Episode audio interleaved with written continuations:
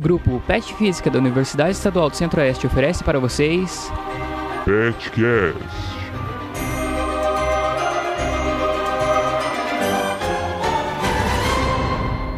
Olá pessoal, muito boa noite para você que está ouvindo o nosso podcast pela primeira vez ou pela quinquagésima vez. Aqui estamos tentando uma nova plataforma, um novo jeito de chegar a dar esse entretenimento para vocês por meio do YouTube. Então a gente está é, gravando, né, a tela do, da nossa entrevista aqui com os, os nossos convidados. Então, para ter esse contato mais próximo de vocês que acompanham a gente. Muito boa noite para vocês, boa noite. Meu nome é Luciano, como vocês já me conhecem. É, aqui a gente tem como participante hoje o Bruno, ele vai estar tá me acompanhando aqui no, no debate. A professora Andresa, do Departamento de Física da Unicentro, ela já participou do nosso programa uma vez num episódio sobre física experimental a professora Silvia, que é do Departamento de Pedagogia da Unicentro, e o Pedro, que é administrador da página Jovens na Ciência no Facebook, também nosso parceiro de, de, de criação de conteúdo para o Facebook. Eu queria agradecer a todo mundo, e antes de tudo, eu quero avisar você que está assistindo ou escutando a gente, que aqui no YouTube a gente lança quinzenalmente, a gente busca trazer o Net Física, que é uma, uma forma de trabalhar a física com temas relacionados a séries e filmes. E também a gente está relançando os fenômenos da semana que vocês acompanhavam nas redes sociais, agora aqui também no YouTube. Muito boa noite a todos e acho que dá para a gente começar a conversar. Se vocês quiserem é, falar alguma coisa antes, fique à vontade.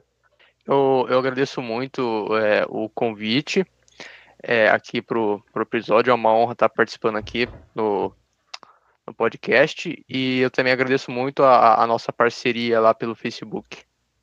Os professores querem falar alguma coisa antes? Querem se apresentar? Eu acho que dá para começar com a professora Silvia, que ela é, ela está tá sendo a primeira vez que ela está participando aqui, então acho que dá para ela se apresentar um pouco sobre isso. Então, boa noite a todos. Eu também agradeço muito o convite. É, espero que essa conversa seja bem proveitosa para todos nós, que eu possa contribuir de alguma maneira. Minha área inicial, né, minha área, na verdade, não é a física, é, mas para a gente pensar né, as relações de ensino-aprendizagem, enfim, principalmente também nesse momento que a gente está vivendo. Então, eu sou historiadora de formação, depois pedagoga. Não sei se dá para dizer antes ou depois, mas por ordem cronológica, né? É mestre em educação, doutora e pós-doutora em educação pela Universidade Federal do Paraná. É, e tenho pesquisado ao longo do tempo né, é, história da educação, mas especificamente história da educação envolvendo as práticas educativas voltadas à saúde e à doença, né, ao combate das, da doença, enfim. Então, essa é a minha principal área. Né, mas Hoje também atuo no NEAD, na Unicentro, né, no Núcleo de Educação à Distância, e tenho uma trajetória na educação à distância já há um certo tempo, né, desde, desde que estava no mestrado. Né, pelo menos eu comecei a, vamos dizer, me inteirar deste mundo que é a educação à distância. Bom, é isso. Acho que também gostaria de escutar a apresentação da professora Andressa, porque não a conheço muito. E aí depois a gente conversa. Olá, então, pessoal, boa noite, boa noite a todos. Também gostaria de agradecer o convite, é sempre muito bom a gente conversar com esses uh, licenciandos em física, né?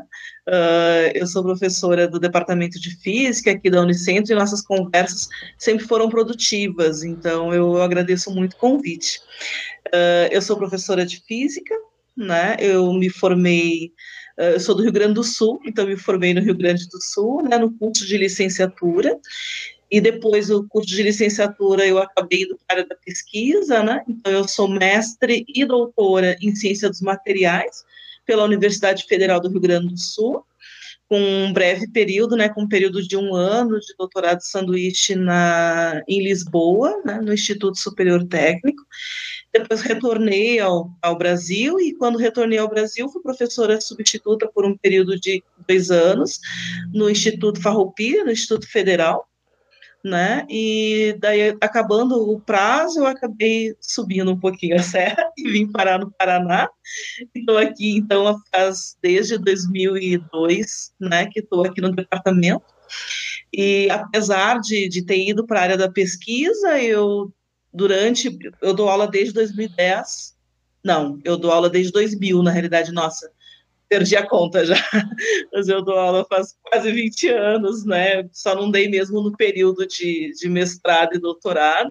Trabalhei com educação pública, trabalhei em todos os primeiro, segundo, terceiro ano, trabalhei com ensino médio regular, trabalhei com ensino médio de EJA, né? Lá no Rio Grande do Sul nós chamamos de EJA. Trabalhei em escola particular, eu dei aula particular, e então estive muito envolvida, né, no meu período de no Instituto Federal, eu coordenei o PIBID, né, foi uma excepcionalidade, porque não tinham efetivos disponíveis na época, né, então coordenei o PIBID por, por um período de um ano e meio, né? E desde, o, desde o momento que eu cheguei aqui na Unicentro, faz, desde o ano passado, na realidade, eu trabalho com as disciplinas de estágio. Trabalhei com a disciplina de experimentação, também de instrumentação, e agora estou propriamente dito nas disciplinas de estágio. E agradeço muito o convite, como eu digo e repito, né, tenho aprendido muito nesse período também com vocês, e com a realidade do Paraná, que ela, ela é diferente do Rio Grande do Sul, né, então está sendo um período de grande aprendizado, essas aulas remotas também, né, que é um período que uh, eu nunca trabalhei com educação à distância, eu só fiz cursos de educação à distância, né? Então agora eu estou realmente colocando a mão na massa nesse sentido, está sendo um, um período difícil, obviamente para todos nós, mas de grande aprendizado. Então, é, eu acho que já deu para entender mais ou menos como que a gente vai falar hoje aqui, que o tema, ele é a, o ensino, né? A gente quer tratar um pouco do ensino em geral, mas também tratar um pouco do ensino de física, que é um pouco difícil também, né, de, de, de ser aplicado no, no Brasil. Então, por isso a gente tem duas professoras e o outro convidado, que é o Pedro, que é um aluno do ensino médio. Você quer falar um pouco sobre você, Pedro? Opa, é, muito prazer, professora Andressa, professora Silvia. É, então, meu nome, meu nome é Pedro, né? E eu tô no, no terceiro colegial, tenho 17 anos.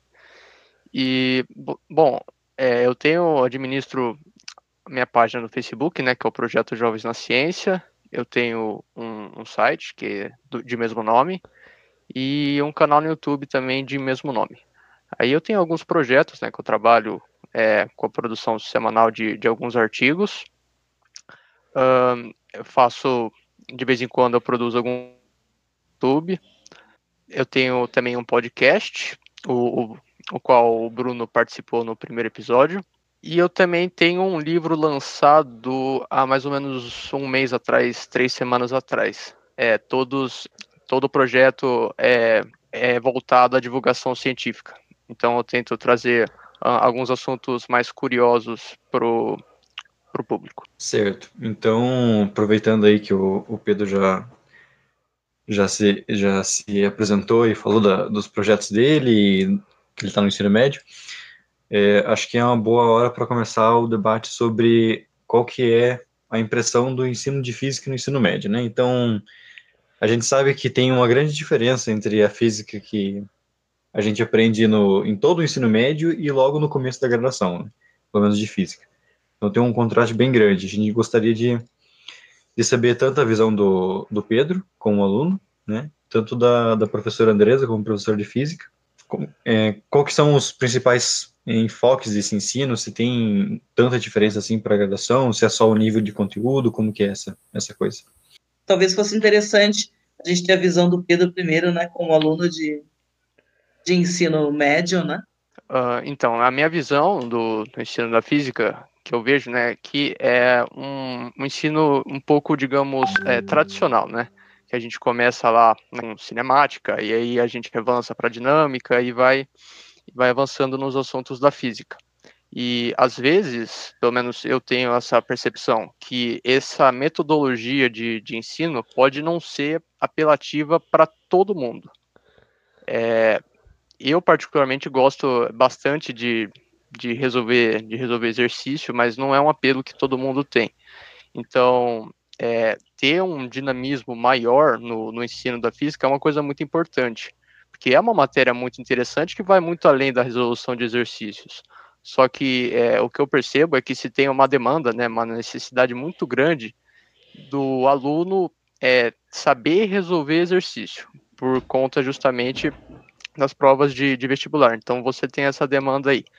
E é, como é esse apelo do, do aluno saber resolver o exercício, uh, às vezes ele nem sabe é, necessariamente o que, que ele está que, que ele tá fazendo ali no exercício. Ele, por exemplo, pode acabar é, decorando uma fórmula e aí ele manipula, soma uma coisa aqui, uma expressão outra ali, multiplica aqui, divide ali, e às vezes acaba dando certo, né? Mas uh, a situação, a descrição física mesmo, é, talvez tenha escapado dele. E justamente, pelo menos na minha concepção, uma das coisas mais é, lindas da, da física é você entender uh, fisicamente o que está acontecendo, né? Você entender é, o processo físico por trás do fenômeno que você está estudando. E isso é encantador, você entender como as coisas funcionam. É, e, e, bom, só puxando aqui um, um gancho também, é que ah, do, do Feynman, né? Do Richard Feynman, que ele falava que para dar as aulas ele estudava o corpo estudantil que ele estava trabalhando, que ele falava que cada aluno tem sua particularidade. Então, para ele dar as aulas dele, ele prestava atenção, porque às vezes tinha um grupo que gostava, por exemplo, da parte mais histórica da, da física. É, aí tinha outro grupo que gostava mais da parte teórica, outro mais das aplicações. E ele tentava mesclar de forma que a atenção total da sala como um todo se mantivesse constante e ninguém ficasse é, perdido ali no meio. Então, um dinamismo, né, uma, um dinamismo no ensino é uma coisa muito importante. Então, é mais ou menos essa a minha concepção, pelo menos. Bom, eu vou um pouco mais a fundo no que o Pedro falaste e digo que ela não é só um pouquinho, né, chata o aluno de ensino médio, ou ser mais agressiva e vou dizer que ela não é atraente, né, ao aluno de ensino médio, uh, completamente, né, uh, ela é completamente matematizada, né, ela é pouco contextualizada, né, uh, e isso é uma grande falha, eu acho, na minha visão, dos cursos de licenciatura, dos cursos de formação de professores. Né? Além disso, eu acho que acredito, né, que grande parte do, uh, infelizmente, né, dessa organização estudantil, ela vem muito acima do professor, né? Então, o que que acontece, né? Eu sou uma, e até a gente já comentou isso em algumas aulas nossas de estágio, em alguns anos anteriores, né? Que eu sou uma que acredito que a física no ensino médio ela não poderia começar pela cinemática. Eu acho que tem tantas outras partes da física que são mais atraentes e que os alunos têm muito mais curiosidade, que se talvez se começasse por esses outros conceitos, chamaria muito mais atenção. E ele teria muito mais maturidade, até matemática, para compreender depois a cinemática e os fenômenos da cinemática. Né? Isso era uma coisa que, que eu sempre achei que deveria ser. Infelizmente, o conteúdo ele, ele vem engessado muitas vezes, né? E o professor não consegue, porque há uma determinação maior de que ele siga aquele cronograma, né? Isso a gente está vivendo muito mais agora, nessa época, né? Onde os conteúdos, uh, até mandei a planilha dos alunos das disciplinas de estágio, que o currículo acaba sendo muito amarrado e o professor, ele só precisa seguir aquela linha de raciocínio, né? Mas mesmo assim, dentro dessa linha de raciocínio, eu ainda acredito que o professor poderia ir um pouco mais a fundo, sabe? A nível de conceitos, não só de conceitos, mas a nível de juntar aquele cálculo à realidade, né?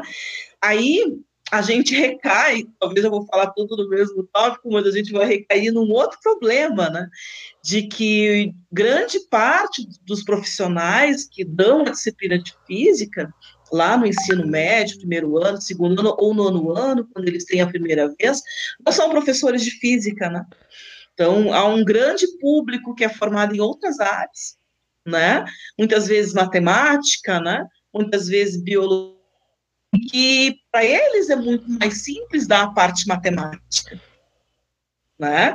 Então, eles acabam indo para aquele roteiro mais tradicional e não atraente ao aluno, e aí o professor acaba não indo, não contextualizando aquilo que está dando.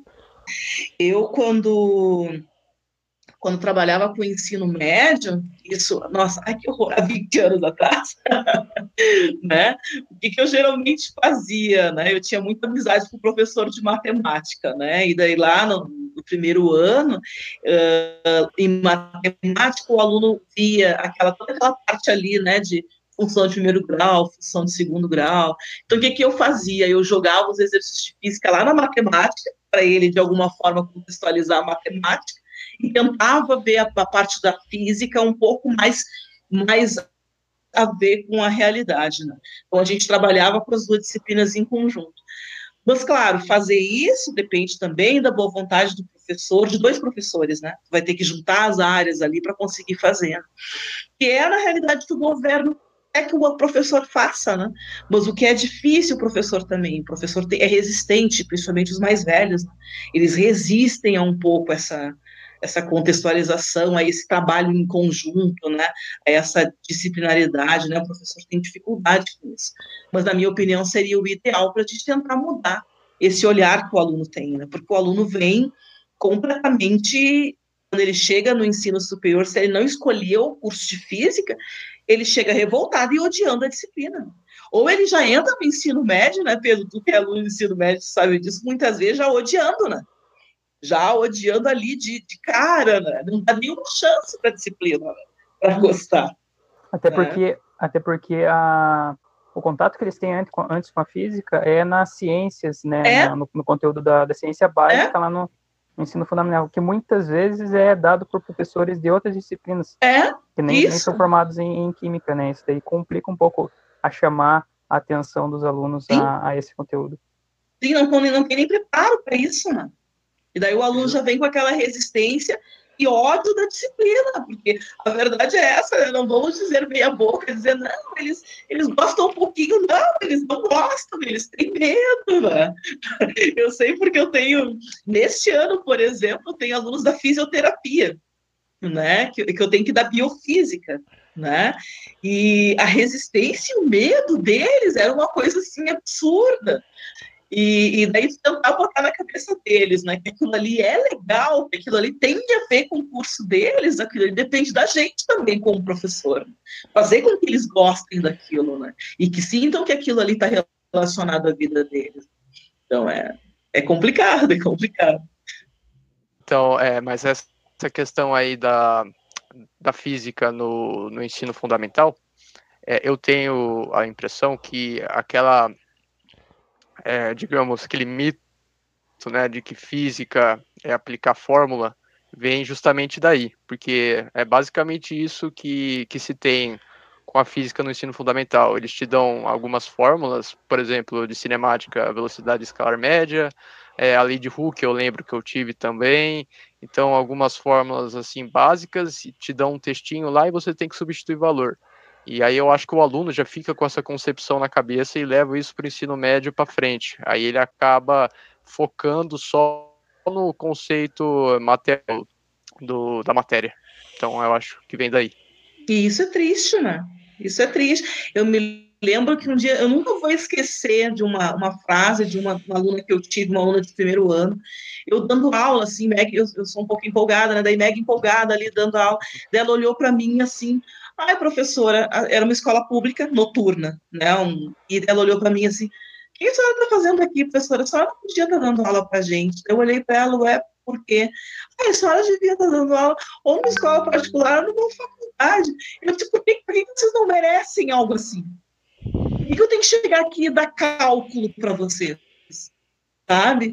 Eh, ele próprio, assim, o aluno às vezes se põe numa coisa, eu não tenho capacidade, ou eu eu não mereço aquilo ali, sabe? E isso é triste, né? É, isso é triste, eu acho que todos têm direito a ter uma coisa contextualizada, todos têm direito de querer entender, de entender aquilo ali. Né? Se eles entenderem física, eles vão ver que eles usam para tudo, né?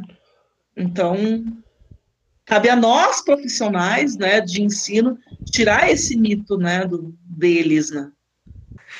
É, dá para expandir essa, essa parte da matematização da física para o restante dos conteúdos de uma forma assim que parece que o conteúdo ele é ensinado de forma mais técnica do que de formação de cidadão ou de, de, de, formação de compreensão das coisas mesmo, né?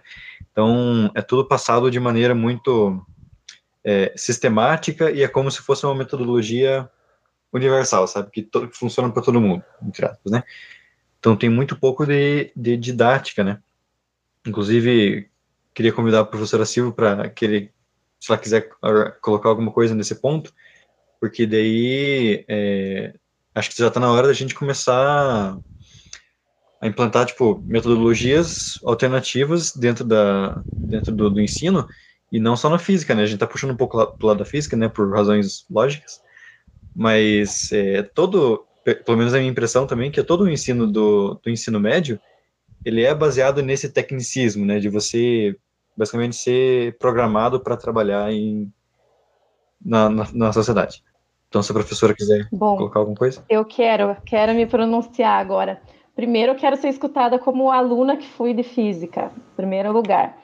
E daí, segundo, eu quero trazer o Pedro para isso, para discutir isso que você falou, Bruno, que é métodos ativos, metodologias ativas de ensino, né? Então, o Pedro é um caso que nos mostra visivelmente que o qualquer, claro que qualquer, Bruno, é, desculpe, Pedro, qualquer pessoa é capaz de produzir, certo? Mas as pessoas têm realidades diferentes, experiências diferentes e por isso precisam de estímulos diferentes, certo? Mas o que que nós temos, né? Quando o Pedro ele, traz que nós temos um, um método tradicional, um formato tradicional de escola, uma forma escolar que ainda é muito tradicional. Isso não é só na física, né? Isso está nas diferentes áreas do conhecimento essa noção ainda é muito. É, parece que nós estamos lá no final do século XIX, mas talvez até antes, e isso vai se reforçando, é do professor como aquele que é um receptáculo de conhecimento, né, que sabe todo o conteúdo, transmissor da verdade, transmissor da ciência, né, que vai colocar nos sujeitos aquilo que eles precisam aprender, né? E aí não coloca o aluno no lugar de ativo nesse processo, né? Ele é um passivo que ele precisa aprender daquele método. E todos, como o Bruno falou muito bem, muitas vezes é, o método é o mesmo para todos. Ah, não aprendeu, ano que vem você faz de novo, meu querido, se vira. É, você tem que aprender do jeito que eu ensino. E eu escuto muitos professores, e a gente vê professores que usam os mesmos slides há 20 anos e acham que o aluno ele tem que aprender com aquele slide há 20 anos certo? Então, eu, quando fui aluna de física, né, eu, já, eu falei que era primeiro, mas estou invertendo a ordem. É, eu, eu, eu era aquela aluna que a Andresa falou, aquela que odiava já a física, né? Então, fui para uma instituição de ensino técnico, certo? Que, cuja eu fiquei até o último ano do ensino médio nela, mas eu saí dela no último ano porque eu já tinha sido aprovada no vestibular, mas eu estava pendurada na física e na matemática. Eu tinha adquirido um trauma de física e matemática na minha vida que era enorme. Eu fui aluna do Kumon, gente, né? Só que assim, por incrível que pareça, né, depois eu comecei a gostar de muitas coisas. E aí, como que eu comecei a gostar? Não foi com aquela forma escolar. É, foi com outras linguagens. A gente vai falar das tecnologias mais tarde, vou deixar essa parte para depois mas foram com outras linguagens. Foi quando eu fui atrás, quando eu fui gradativamente mudando a relação que eu tinha com o conceito de conhecimento. Então, os alunos têm medo, por quê? Porque eles têm essa noção de conhecimento que eles têm que. que é o conteúdo que precisa ser decorado, é, enfim, que tem que ser inserido dentro da cabeça deles, eles precisam saber aquilo decorado e tal. Claro que algumas coisas a gente precisa realmente né, decorar, memorizar. Mas a gente, essa perspectiva da memorização, ela é tradicional, quer dizer, o ensino como unicamente como memorização, ele é, ela é tradicional. Agora, quando a gente fala do ensino como apropriação de conhecimento, que assume sentido, significado na vida de cada um dos partícipes do processo, então a gente está falando é, de tudo que vocês estão trazendo até agora, mas da função também que o professor tem nesse processo de olhar para o aluno, né, o estudante, como um sujeito que é ativo, que é capaz de produzir e principalmente que precisa ter o seu conhecimento já prévio, o seu conhecimento da sua realidade reconhecido como conhecimento válido. Né? E aí sim, trazer discussões, é, vamos assim, fazer ligações dessa vida, né, dessa experiência desse aluno com conhecimento científico. Então, eu vou deixar as próximas partes da fala para depois, senão eu vou entrar nos outros pontos, né? Que a gente vai falar disso. Ensino superior, esse negócio vai então ferver, como a gente diz, né? Ah, eu, eu só queria comentar também que acho que acabou me, me fugindo aqui.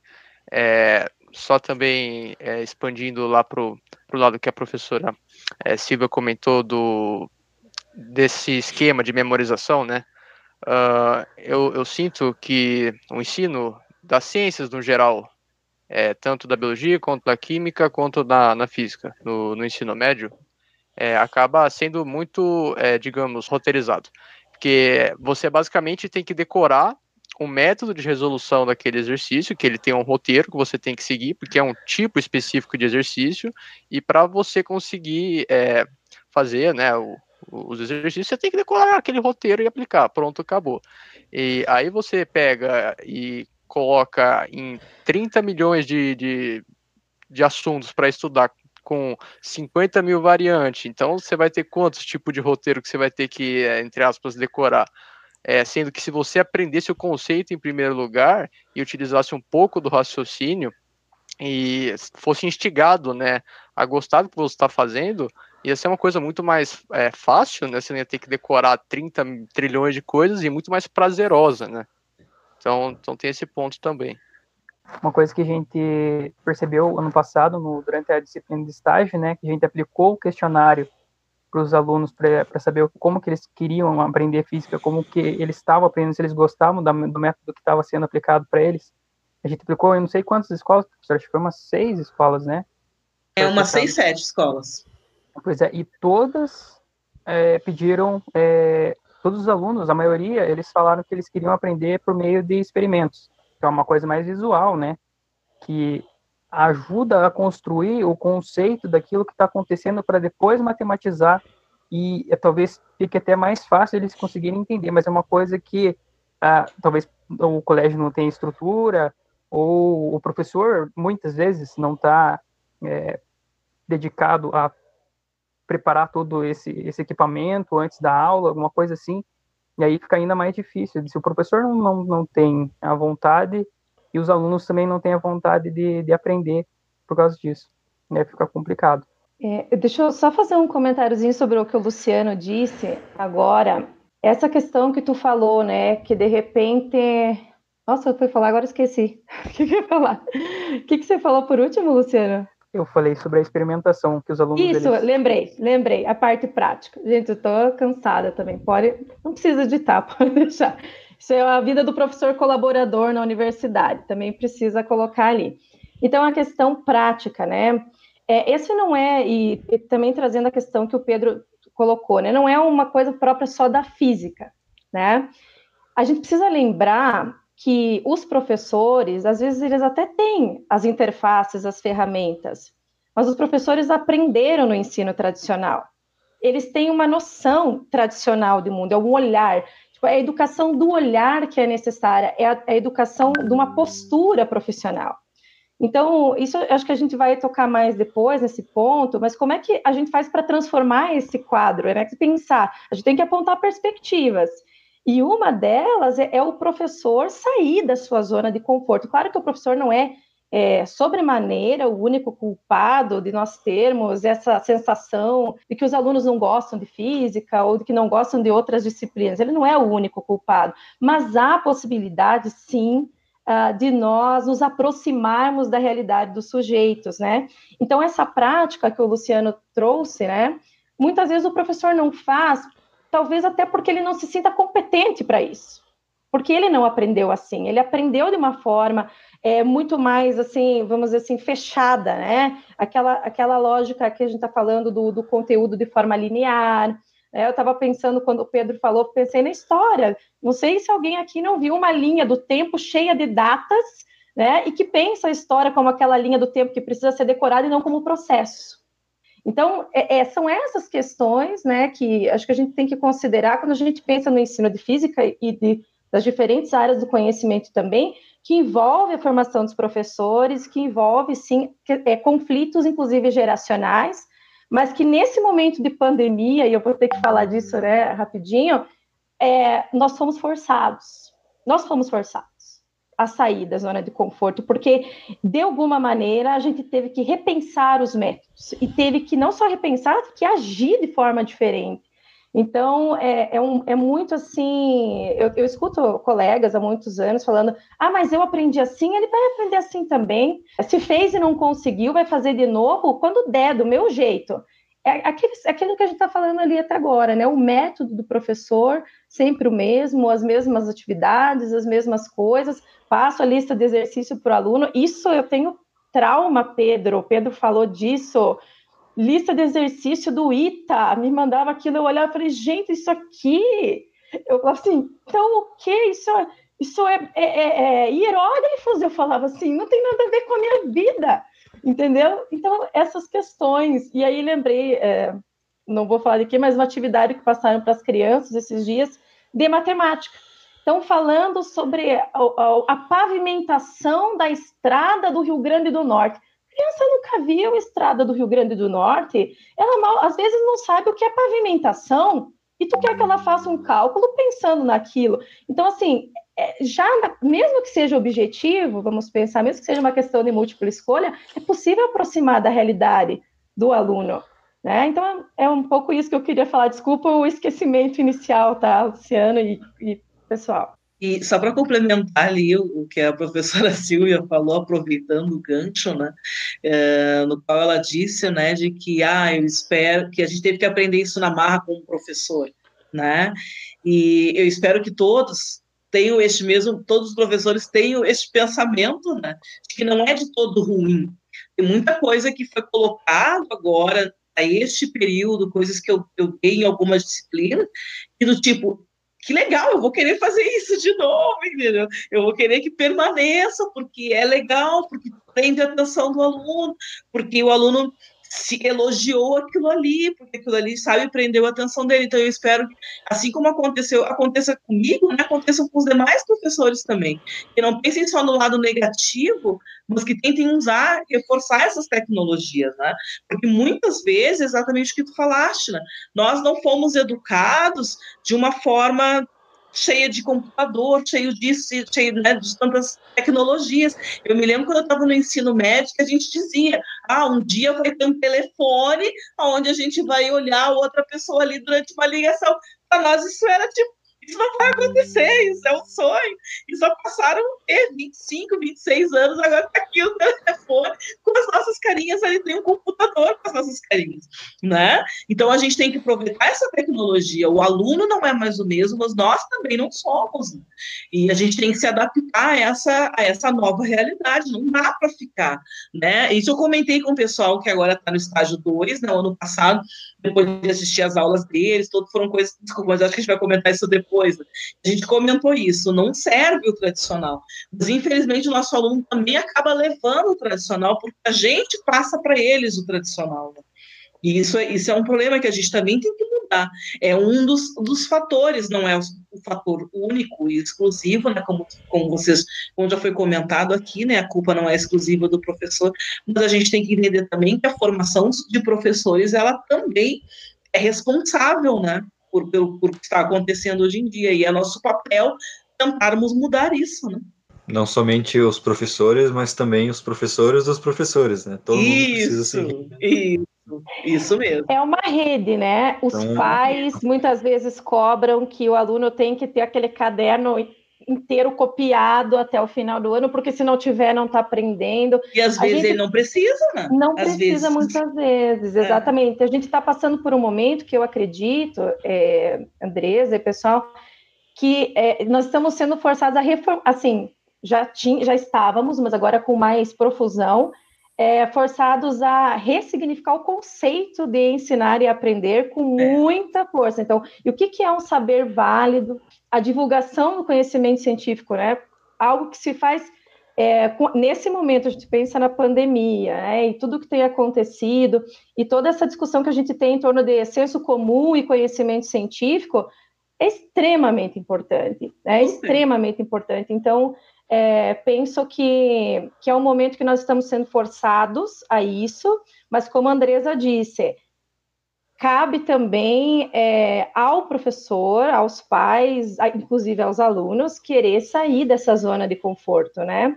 E aí isso acontece quando a gente vai reformulando, ressignificando o conceito que a gente tem do próprio conhecimento. Então, acho que é, é, é um pouco isso, assim. Falar um pouco sobre que antigamente não necessitava ter licenciatura para dar aula no ensino básico.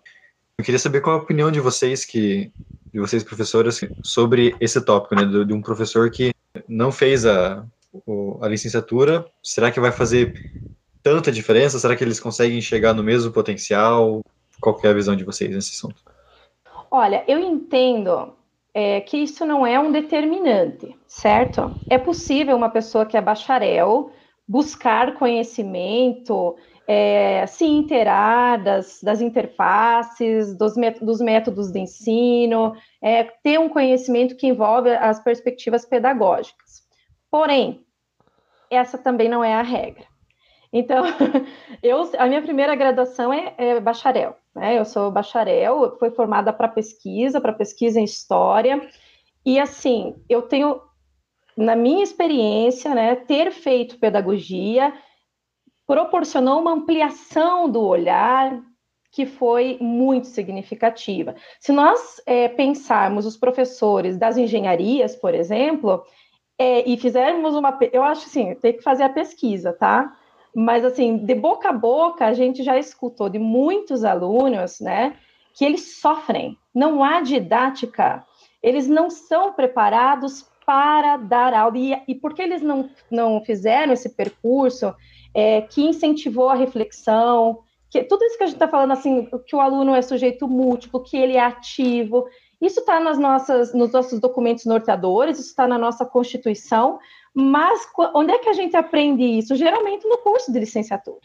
É possível aprender de outra forma? Sim, mas não é regra, vamos dizer, que a pessoa vá atrás disso. Até porque a gente depois vai entrar no ponto do ensino superior, né? Tem muito essa ideia do ensino superior como espaço da pesquisa. Só que se a gente vai discutir realmente, né, é, relação ensino-aprendizagem e, e a universidade ela tem aquele tripé, ensino, pesquisa e extensão, Será que é possível pensar, por exemplo, o ensino médio ou a própria educação básica de maneira geral sem pesquisa? Será que o professor ele não tem que ser pesquisador o tempo todo? Essa postura de pesquisador, né? Ela já é condição para que ele conheça o aluno dele, porque isso é uma forma de pesquisa, de buscar o conhecimento. Então, assim, o que eu entendo, né, Bruno, conforme você colocou, é que, claro, podem existir excelentes professores que não fizeram licenciatura? Sim, podem existir é, professores que às vezes não são né, tão legais, a gente vai falar assim, que são licenciados? Claro que sim, mas que a licenciatura ela promove uma discussão que ela é essencial para ser professor, com certeza, ela é essencial, né, para essa postura enquanto professor. Olha, eu, eu confesso que eu já, eu sou daquelas que eu já discuti com amigas bacharéis uh, relacionados a essa questão, né? Porque uh, eu trabalhei no meu mestrado, no meu doutorado, no laboratório de fisicoquímica, né, da, da URGS, uh, onde grande parte do povo eram bacharéis ou químicos industriais, e que queriam dar aula, né? No Rio Grande do Sul já não pode há muito tempo, mas eles meio que se diziam que do tipo qualquer um pode dar aula, né? E eu sempre dizia para eles, né? Se um químico licenciado não pode entrar dentro de uma empresa, né? Assinar lá a responsabilidade técnica, por que, que um bacharel vai poder entrar dentro de uma sala de aula e achar é só ensinar os seus conceitos ali deu. Não, professor não é um bico, o professor é uma profissão, né? Ele vai formar pessoas, ele vai dar um rumo para a pessoa, né? E existem teorias de aprendizagem para isso. Né? Existem certas didáticas, como dar isso de forma eficiente. Claro, não é garantia de que tu vai, ter um, vai ser um excelente profissional. Não é garantia nenhuma mas é pelo menos um é um, um norteamento né, que, que o licenciando tem que o bacharel realmente não vai ter. Então, eu acho sim que é importante, claro, se tu vai fazer um curso técnico, aí existem, né, o, mesmo que fosse um, for um curso técnico, existem disciplinas de formação pedagógica. Eu sei que são, a gente pode dizer ali, agora eu vou dizer na frente da Silvia o que, a gente acha, né? eu, como aluna, eu começava, isso é muito chato, né? Mas depois de um tempo, é, depois de um tempo, tu percebe, é realmente chato? É, mas são as teorias norteadoras da licenciatura que vão te dar a base para te compreender uh, tudo que vai acontecer ali a nível de desenvolvimento educacional do educando, sabe? Então, elas são realmente muito importantes. É ela que vão te ensinar qual é a postura que tu tem que ter frente àquele aluno, a aprendizagem dele né? Uh, então, eu acho importantíssimo. Tem, sim, na minha opinião, a grande parte dos, educadores, principalmente que vão trabalhar com educação básica, eles têm que ter a formação. Não é, não significa que as aulas vão ser maravilhosas, mas são estritamente necessárias de que ele conheça e, e saiba exatamente aquilo que o Pedro falou, né? Que o Feynman fazia, né? Tu tem que entender também o teu aluno. Quem vai ter esse olhar de olhar o aluno e enxergar até onde aquele aluno ali vai, é quem tem esse olhar do professor. Senão tem aquele olhar mecânico de achar que é só passar o conteúdo e deu. E que o professor de educação básica não pode ter. Na verdade, nenhum professor tem, mas estamos mais focados agora na, no ensino básico, né? Então ele não pode ter mesmo, porque eles têm diferentes alunos, são diferentes potenciais, eles têm diferentes teorias de como tu pode lidar com esse teu aluno. Existem teorias também de como dar aquele conteúdo. Né? Existe, por exemplo, o CTSA, que é uma maneira, ciência, tecnologia, sociedade, ambiente, que é uma teoria onde tu pode inserir os teus contextos de forma contextualizada. E quem vai te ensinar esses norteadores, quem vai te ensinar essas metodologias, essas propostas didáticas? A licenciatura, né? os profissionais da didática ali, né? os professores da área licenciados. Né? É, olha, Andresa, eu concordo plenamente com você. Não, isso eu não discordo. E acho que assim, tem, tinha que ter essa formação pedagógica para engenheiro, tem que ter formação pedagógica para todas as áreas. E, e, assim, também não discordo da chatice que é, às vezes, nesses cursos de licenciatura, que são as disciplinas que eles dizem da educação, né? Que fica assim, ai, ah, essa professor de educação está chegando. Mas isso também envolve o que a gente estava falando antes, o próprio, a própria didática, às vezes, daquele professor. O Isso. método de ensino daquele professor que não traz, por exemplo, eu, eu dou aula na física, certo? Então, eu, quando eu trago as discussões da, da educação, é muito interessante e importante, claro que às vezes o professor não tem fôlego de tanto trabalho, mas que eu consiga é, mostrar na física o que, que isso tem a ver com a física, com o ensino de física, e não Sim. uma coisa como se ela tivesse Geral, né? abstrata, longe da realidade daqueles estudantes, né? Então, eu concordo plenamente contigo e penso assim também que eu, por exemplo, né, a gente vai entrar nesse ponto da divulgação científica de novo, eu vou falar de novo disso. Eu me formei em bacharel. Até o meu mestrado era bacharel, então, uma vez fui dar aula, porque tinha que fazer prática docente, essas coisas a gente tem que fazer. Minha orientadora, naquele momento, né, é, assistiu a minha aula, e aí eu dei uma aula, pá, pensei, nossa, que aula legal que foi, né? Quando eu saí, ela disse assim, Silvia, sua aula foi excelente, mas não é uma aula para graduação. É uma aula, talvez, para uma pós-graduação, porque a linguagem. Então, o que, é. o que a, a, as, vamos dizer assim, as teorias da educação, elas elas nos fazem refletir e devem né, fazer com que a gente saia da zona de conforto e repense, e que a pandemia também está fazendo, é a linguagem que nós utilizamos. É o professor lá no, ensino médio, qual é a linguagem que ele utiliza, ou as linguagens é, é, se aproximam ou se distanciam né, daquele aluno. E é interessante como essa, esse hábitos da academia ele vai consumindo o professor. Sim. Assim como as linguagens que ele partilha, né? Então, eu cheguei num ponto uma vez, isso é pessoal, mas acho importante falar, que eu estava falando coisas e, e, com meu filho, né? E uma hora eu vi que ele fez um, uma expressão assim.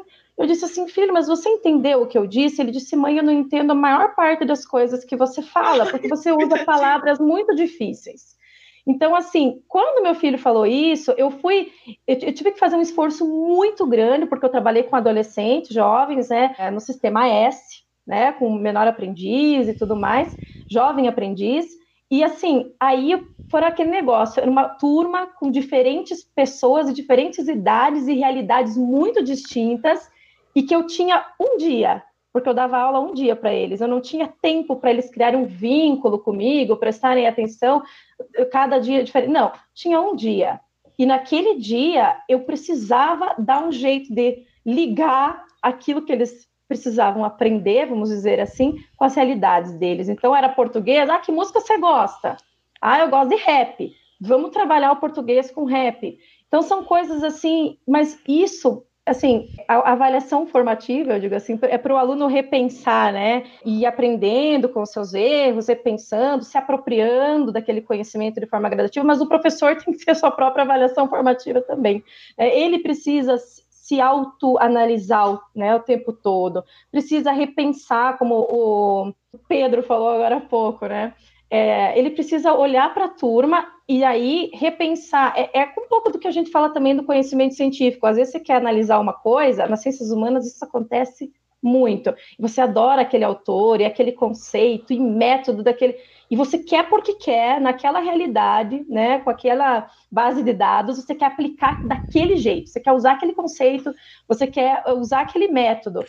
Só que às vezes aquilo não dá certo, não é o caminho, o melhor caminho.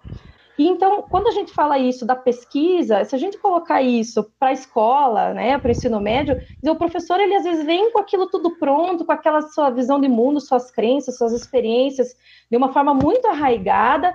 Ele até diz: Eu escutei né, os, os estudantes mas no fim ele faz as mesmas coisas. E eu falo isso como eu faço isso muitas vezes também. Eu tento mudar a cada dia, eu tento repensar, é, é, apropriar de, de outras formas, mas a gente, às vezes, a gente incorporou um hábitos e que a gente precisa ter um esforço para sair dessa zona de conforto e transformar essa prática pedagógica, né? Podemos falar então agora sobre é, retomando um pouco do, do ensino médio, mas agora falando sobre a transição, né? Porque o ensino médio ele vai servir como uma preparação ou para um ensino técnico, para a pessoa poder se encaixar nos, nos cargos, vamos dizer assim, base, ou para um ensino superior. Então, ele serve como uma preparação. E, pelo menos no nosso curso, essa preparação não é suficiente. E nem de longe é suficiente, né? Os acadêmicos, de uma forma geral, passam muita dificuldade nos primeiros anos de física. Eu acredito que seja semelhante nos outros, é, nos outros cursos. Então, o que será que a gente podia fazer para poder amenizar esse impacto que o aluno tem, né? Ele, do dia para o outro, de um, de um mês para o outro, ele não pode mais estudar antes da prova, ele, é, um dia antes da prova, né? Ele não pode mais só decorar fórmula, ele não pode mais é, tentar colar o coleguinha, né? Essas coisas não funcionam mais, né? Então, vai ter que aceitar que não vai mais tirar nove todo semestre. É. Se for, vai ter que ralar, ralar muito. Nota boa é sete. Sim, é um ponto, um ponto bem interessante. É bom, eu tô, eu, eu tô no ensino médio, eu não sei direito como é que é a realidade aí no, no ensino superior. Mas eu acredito que pro, pro aluno ele atingir né, seus objetivos, assim, questão de aprendizado, é, muito além de nota, né? Questão de aprendizado em si, é, ele tem que estar tá interessado realmente em aprender, né? Ele tem que ter um interesse. Aqui, mais no, no âmbito científico, o que que, o que que eu acho que é um motor é, que gera esse interesse? Posso falar com certeza que seria a curiosidade, né? Que vai motivar ele a estudar e entender, daí aprender o, o que ele está estudando. E, bom, aqui vamos puxar aqui um pouco o contexto da, da física, só dando um exemplo. Por exemplo, é, o cara vai aprender, vamos supor, a lei de Coulomb. Vê lá a fórmula, mas a, quando ele realmente entende o que, que é a lei de Coulomb, ele pode é, depois, é, estudando, relacionar com o porquê que um átomo não se colapsa. Porque um próton e um elétron se atrai, por que, que então o átomo não colapsa? E essa curiosidade pode levar ele é, a querer estudar mais, a querer se dedicar mais, e aí ele vai aprendendo mais e indo além, ele vai, se, ele vai puxando nessa zona de conforto é, dele, motivado pela curiosidade, pela vontade de aprender, e aí é, ele vai ampliando os horizontes, né? E daí fica muito mais fácil, é, ele fica muito mais aberto a qualquer tipo de, de, de aprendizado novo. E aí eu, é, eu acho que ele conseguiria receber uh, conhecimento, né? E e, ele seria motivado a buscar esse conhecimento de forma muito mais eficiente. E eu acho que esse baque aí, é, com o ensino superior que você comentou agora há pouco, seria é, amenizado. Bom, eu concordo plenamente com o que o Pedro falou. Né? Eu, como eu, eu dou aula há muito tempo, e eu vivi algumas realidades eh, diferentes e ao mesmo tempo muito parecidas. Assim. A primeira escola que eu lecionei foi uma escola técnica. Eu, eu vim também de uma escola técnica, eu sou técnica em química, né? E eu vim de uma escola que era de teste de seleção para entrar lá. Mais ou menos a mesma realidade dos meus alunos depois, no, à medida que os anos foram passando, né? Mas como eu, entrei naquela escola fazendo esse teste de seleção para entrar numa escola de ensino médio técnico, todo mundo dizia, ah, lá é difícil, lá tu vai ter que estudar. Então, os alunos que entravam lá e passavam realmente tinham que se dedicar e se motivavam a estudar. E durante o ensino todo, que foram quatro anos e meio, o curso durava quatro anos e meio, né? Era totalmente voltado a, não, daqui tu vai fazer esse curso profissionalizante, daqui tu vai fazer faculdade, então eu já meio que já vim empolgada e naquele ritmo de estudo. Depois, quando eu comecei a lecionar, eu também trabalhei numa escola técnica, também tinha um teste de seleção, e eu via que os alunos viam, chegavam ali já sabendo do ensino fundamental para o médio, já sabendo, ó, aqui eu preciso estudar, porque é técnico, eu preciso me dedicar, eles iam nesse ritmo. Depois eu fui para uma escola regular normal, trabalhei numa escola normal normal e os alunos não tinham esse esse perfil. Eles parece que já estavam ah não, é ensino médio. Parece que quando não tem essa cobrança da escola de que ah não, ó, é teu futuro, a, escola tem que botar talvez essa motivação ou essa motivação da viver de casa, mas aí ele tem que ter essa motivação, esse querer a mais. Quando eu fui, quando eu voltei de, do meu doutorado de sanduíche, né, que eu comecei a dar aula no Instituto Federal, eu lembro que antes de ir, eu saí do estado em 2010. E quando eu saí, agora, desculpa, uma coisa pessoal, mas que eu acho que é interessante ser comentado, né? Eu disse que eu nunca mais ia dar aula do ensino médio na minha vida. Não, agora eu vou fazer meu doutorado, acabou, nunca mais vou dar aula no estado ou ensino médio, mesmo que seja particular na vida. E daí a primeira vaga que surgiu, tipo, acabando a bolsa de doutorado ali, a primeira bolsa que surgiu era do Instituto Federal, que tinha o curso, né, eu dava aula para gastronomia, dava aula para física, mas automaticamente tinha o curso técnico e ia ter que dar aula para técnico. Aí eu disse, ah, eu vou ter que dar, né? Porque né? Salário, né, gente?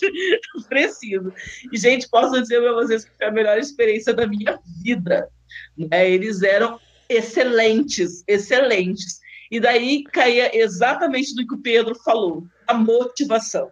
Os alunos eles eram motivados, eles viviam aquele instituto de uma forma, e principalmente os alunos do técnico, sabe, eles eram motivados, eles queriam trabalhar, eles queriam para o laboratório, eles queriam fazer os experimentos, eles queriam... Isso aí é cada trabalho, assim, e eu não digo só de física, eram trabalhos de história, de biologia, de português, gente, eram umas, coisas espetaculares, assim. Eu lembro que eu gozava com meu marido, dizia para ele, né, eu acho que eles oferecem drogas para água desses alunos, porque eu não posso ter alunos de ensino médio tão bons como eu tenho.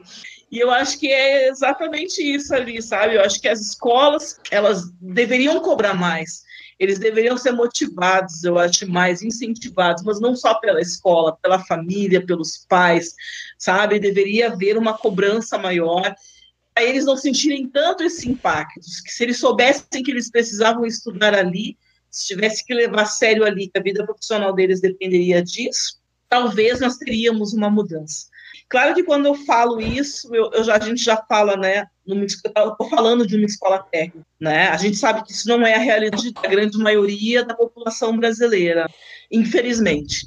Mas deveriam, deveriam ter mais escolas que incentivassem. E talvez a maneira de, de incentivar fosse ser mesmo profissionalizante, que eles tivessem um, um objetivo para estar ali, mesmo que não fosse um curso superior, mas que fossem com técnico depois motivada, já pensando no seu futuro, não só porque muitas vezes o aluno está ali sem nem saber por que está ali. Né? Ele está fazendo ensino médio porque ele é obrigado. Grande parte é isso, né? Principalmente os de baixa renda acreditam que precisa estudar porque tem que estudar, né? Porque talvez ganhe Bolsa Família. Mas se fossem muito mais motivados, talvez fosse diferente a realidade. Né? É, então, vocês falaram dessa motivação que vem da família, né, dos pais, dos professores também, mas eu, eu vou puxar mais para o lado da formação de professores. Acho que essa é a, a minha. Hoje, né, eu tenho olhado muito por esse sentido, né? Eu, eu falo para os meus alunos, muitos deles, eu falo assim: precisa ter a vontade do saber, né? Acho que essa que é a questão. Só que às vezes essa vontade do saber, por exemplo, eu não tinha. Falar de mim, assim, quando eu estava no ensino médio, era, é, eu não ficava com aquilo, com aquela, com as coisas que falavam. Claro que não de todas as disciplinas, né? Mas muitas. E vou retomar o que a gente estava falando antes, que o Pedro também já falou, né? Essa questão do, do, do método que é muito tradicional. Hoje, nós temos, né? Na verdade, todos nós temos acesso a um oceano de informações. O aluno ele vai às vezes para a escola, mas ele, o que você falou até ele já viu várias vezes é, sobre aquele assunto. Ele pensa assim, se for para fazer exercício tem online, lá tem a resposta. Tem uns que vão falar isso. É, é, se for para fazer isso, não faz diferença para mim. Muitos vão falar isso, né? Agora, qual é o papel então do professor no estímulo da vontade do saber? Como é que o professor faz isso?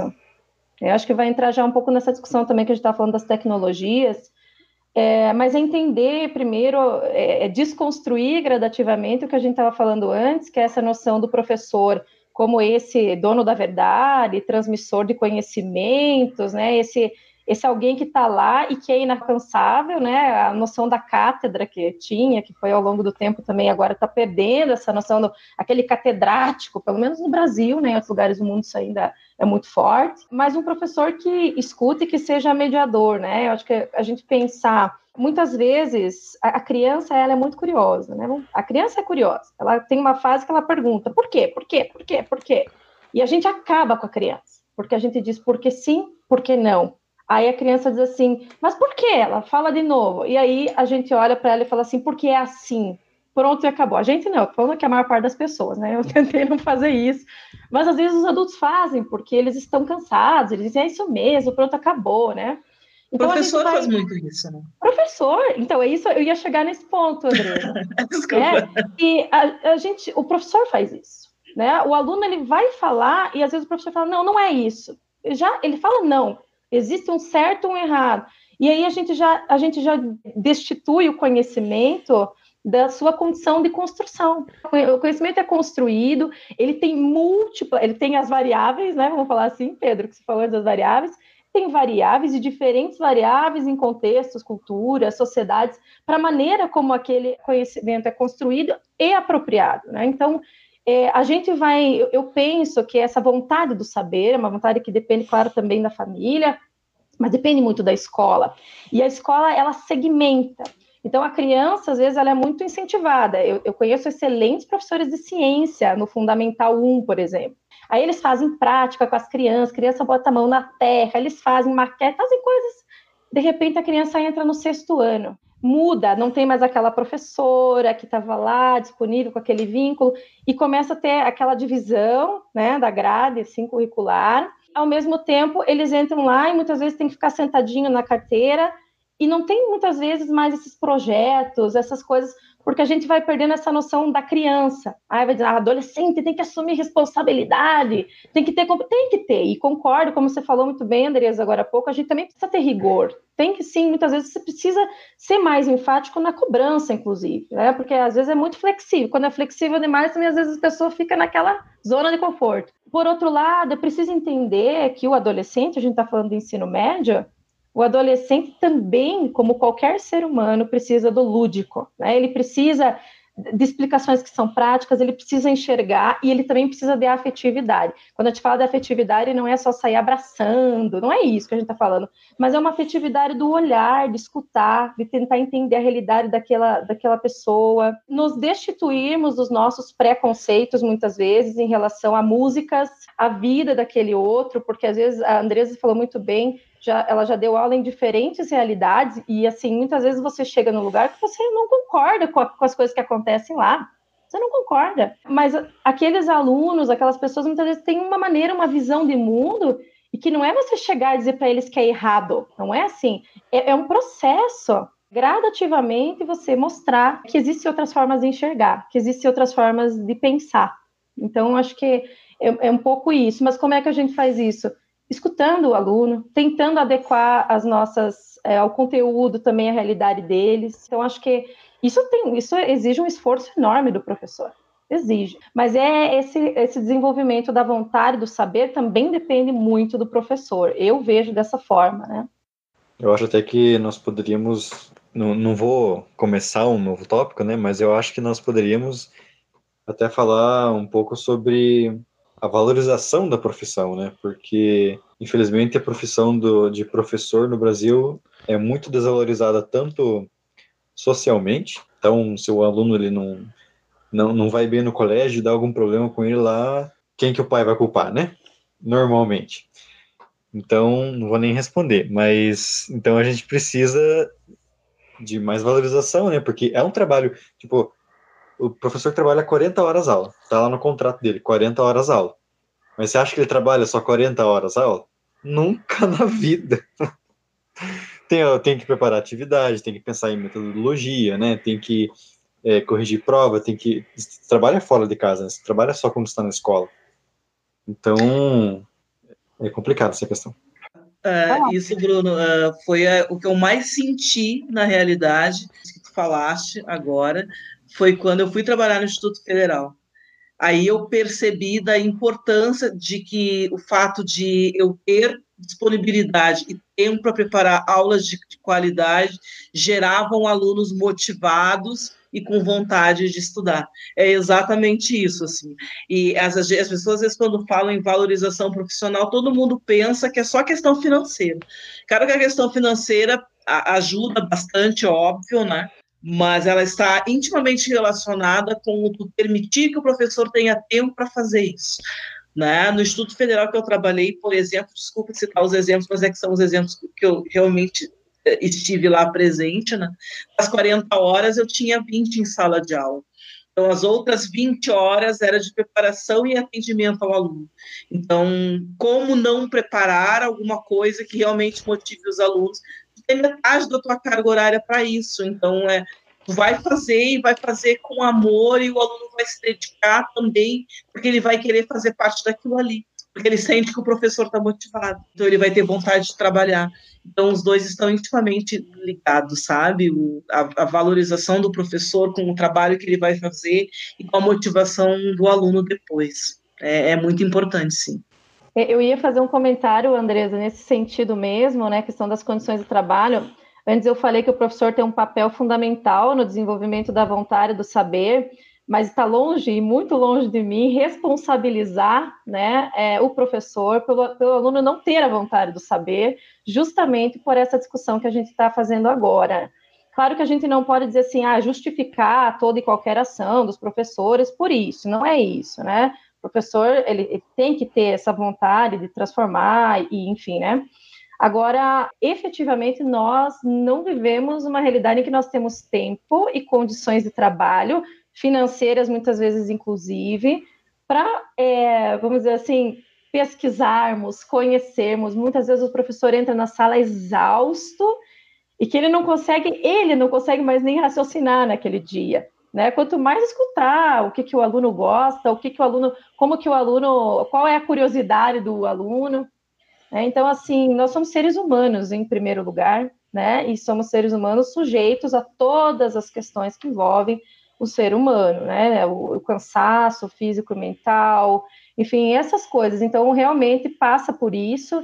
E uma questão assim muito interessante, está pensando no ensino médio, mas na escola também de maneira geral, que o Bruno tocou nesse assunto, é esse excesso de responsabilização do professor, sem os pais, por exemplo, se colocarem muitas vezes nesse lugar, né, é, pensarem nisso. Então, às vezes o aluno não está indo bem, por uma série de outros motivos, inclusive. Ah, mas o professor tem que mudar o método. Tá bom, ele tem que mudar, ele tem que repensar. Ninguém está dizendo que não tem. Mas, assim, quais são as condições que deram para ele repensar? Muitas vezes o, o, as pessoas não conseguem nem lembrar o nome de tanto aluno. Né? Então, é, é, eu gosto, é, como eu disse assim, que bom se a gente tivesse essas condições que nem tu tinha no Instituto, André. Eu acho pois é. Pois né, é. Fica muito claro na tua fala e, e no desenvolvimento da turma né? O desenvolvimento Sim.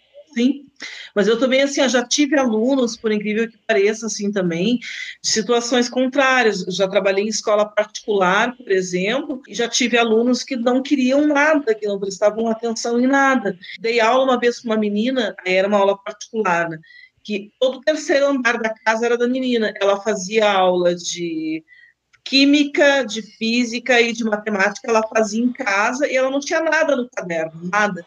Dela dizia que, ah, não precisa acompanhar nada no colégio. É, minha mãe vai pagar aula particular e eu vou fazer. Eu vou fazer aula particular, então, sei lá, o pai estava pagando escola particular, sei lá por quê, entendeu?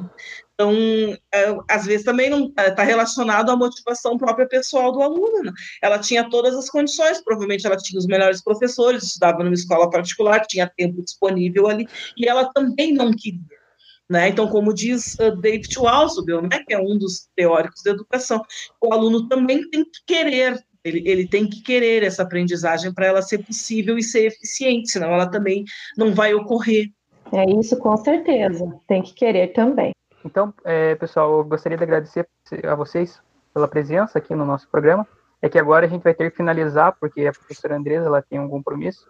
Então, para vocês que estão assistindo e acompanhando a gente, é, as perguntas que vocês mandaram no Instagram vão ficar para responder numa segunda parte que a gente conversou com a professora Silvia e a professora Andresa e também com o Pedro, para voltarem é, e fazer uma parte 2 desse programa, que está sendo bem interessante ainda conversar aqui, e ia muito mais longe se o professor não tivesse compromisso.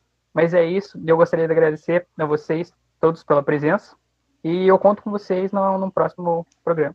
Obrigado. Eu que agradeço. É, obrigado aí pelo, pelo convite de novo, Luciano, Bruno. É, professoras, foi um prazer imenso estar aqui conversando. É muito gostoso essa troca de, de conhecimento. É, foi realmente um prazer estar aqui e eu espero então que a gente se veja de novo na, na próxima oportunidade. Obrigada, Pedro. Obrigada pela tua por estar aqui conosco. E olha, é tão. Eu, deixa só terminar falar uma coisa. É maravilhoso a gente ver isso que está vendo hoje. Tanto aqui do pessoal do ensino superior, quanto de ti. É uma iniciativa muito grande na divulgação da ciência, é um papel ativo na construção do conhecimento, é isso que a gente traz felicidade, é isso que o professor espera sempre, né? Então, é um grande prazer para nós, enorme prazer. Assim, é, acabar minha sexta-feira assim foi maravilhoso. Eu concordo, eu agradeço muito o convite. Eu gosto muito de falar com esses alunos, são os meus chorazinhos da, da, da física, né? Eu digo para eles, antes a gente iniciar, que eu tinha dito o quanto eu sinto saudade, não é demagogia, não é nada, é saudade mesmo, nossas aulas de estágio, que geralmente elas são aulas que a gente o povo pede para ser rápido para terminar, né? Ao menos o ano passado nossa aula não terminava. Passava o tempo na sala ali, e a gente discutindo, discutindo, então morro de saudade disso. Foi ótimo matar um pouquinho dessa saudade aí no nosso podcast. E foi excelente também, Pedro, repito, te conhecer. É bom saber exatamente o que a professora Silvia falou, né? Esses momentos de alunos de ensino médio estão ali, que estão engajados, que estão divulgando a ciência, é muito bom para nós, assim, é um baita orgulho saber que tem, tem gente assim no mercado e que vai chegar daqui a pouquinho no mercado. Parabéns e parabéns a vocês todos do PET Física aí, pelo trabalho lindo que estão fazendo. E obrigada, Andresa, pela sua companhia. Adorei te conhecer. Oh, igualmente, igualmente. Ótimo conhecer mais uma colega. Parte, então, até a próxima parte até a próxima parte, estaremos aí. Então, o PET é só uma pontezinha para juntar vocês. É. muito obrigado a todos. A gente marca uma aula, assim. Uhum. Muito obrigado a todos pela presença, obrigado a todos que ouviram até aqui. E não esqueça de compartilhar se você gostou e se você, e se você também gostou, não esqueça de curtir. Lembrando que a gente está presente no, no Spotify e também no YouTube aqui em forma de vídeo.